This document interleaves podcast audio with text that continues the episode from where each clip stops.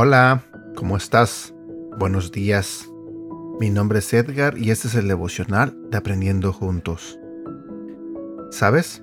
Estaba pensando cómo es la gente eh, en esta época, en este mes, especialmente en las últimas semanas de diciembre, donde ah, mucha gente se la pasa en las tiendas, donde la gente está entrando y saliendo de los supermercados buscando un regalo, buscando algo para dar a sus seres queridos.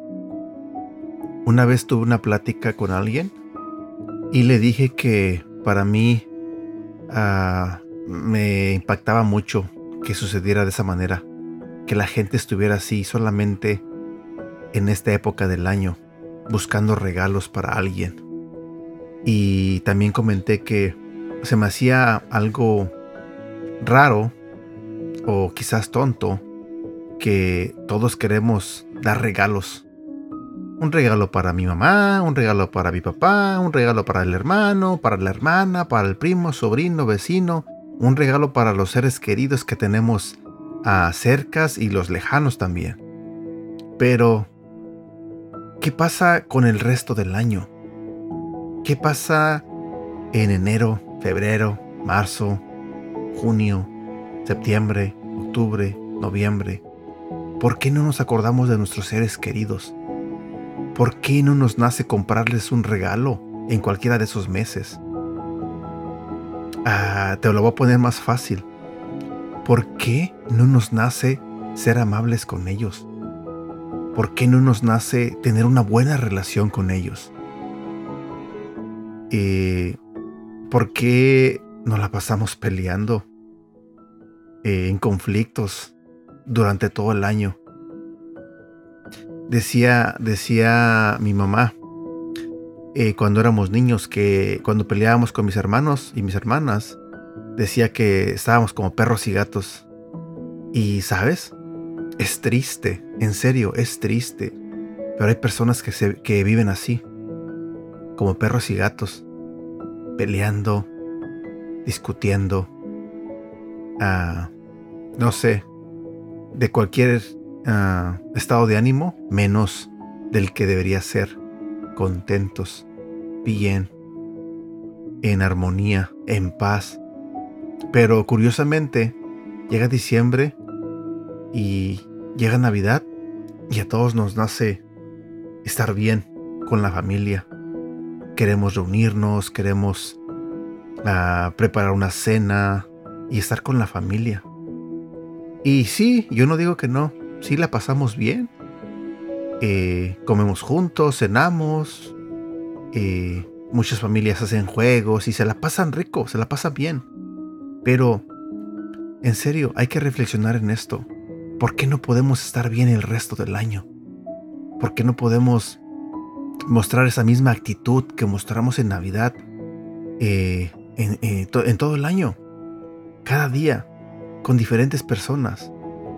No tenemos que esperar una cierta fecha para poder ser amables, cariñosos o mostrar amor a quienes queremos. No tenemos por qué esperar hasta Navidad para demostrarle el amor a una persona. Ah, yo sé que no es casualidad que yo te diga esto. Creo que te has de identificar con lo que digo, al menos que solamente me pase a mí, al menos que solamente yo note esto. Pero no lo creo. Yo más bien pienso que esto pasa en todos lados. Así que te invito a que cambies tu forma de pensar, eh, darle amor a las personas a quienes quieres, a tu familia, Comienza por tu casa. Eh, si vives con tu mamá o vives con tu papá, cuídalos, ámalos, preocúpate por ellos. Tú como hijo, preocúpate por tu mamá, preocúpate por tu papá. Recuerda que cuando eras tú un niño, Ellos se preocupaban por ti. Entonces ahora que tú eres adulto, ve, visítalos, abrázalos, quiérelos. Bueno, eso es lo que yo pienso. No sé si estés de acuerdo conmigo. Y precisamente de eso quiero hablarte el día de hoy. Te voy a hablar de un tema que se titula La Navidad comienza con Cristo. La Navidad es hacer algo extra para alguien. Atentamente, Charles M. Schulz. Intercambiar y recibir regalos es una de las tradiciones navideñas más populares. A partir de principios de noviembre comienzan los anuncios para ese regalo perfecto. En el libro de Mateo, capítulo 2, cuenta el nacimiento de Jesús. Los sabios oyeron que Jesús había nacido salieron a buscarlo. En Mateo capítulo 2 versículo 10 dice, se alegraron mucho cuando encontraron a Jesús y le presentaron regalos de oro, incienso y mirra. La entrega de regalos es honorable, generosa y dice, tú estabas en mi mente.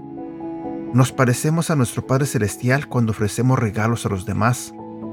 Es normal y se espera dar regalos en Navidad, pero ¿y si fuéramos generosos todo el tiempo? ¿Y si le damos un regalo a un amigo en abril solo porque sí? ¿Y si contribuyéramos a un amigo o a una causa en julio? Si hiciéramos el dar una parte regular de nuestras vidas, no tendríamos que enfocarnos tanto en hacerlo durante un mes del año.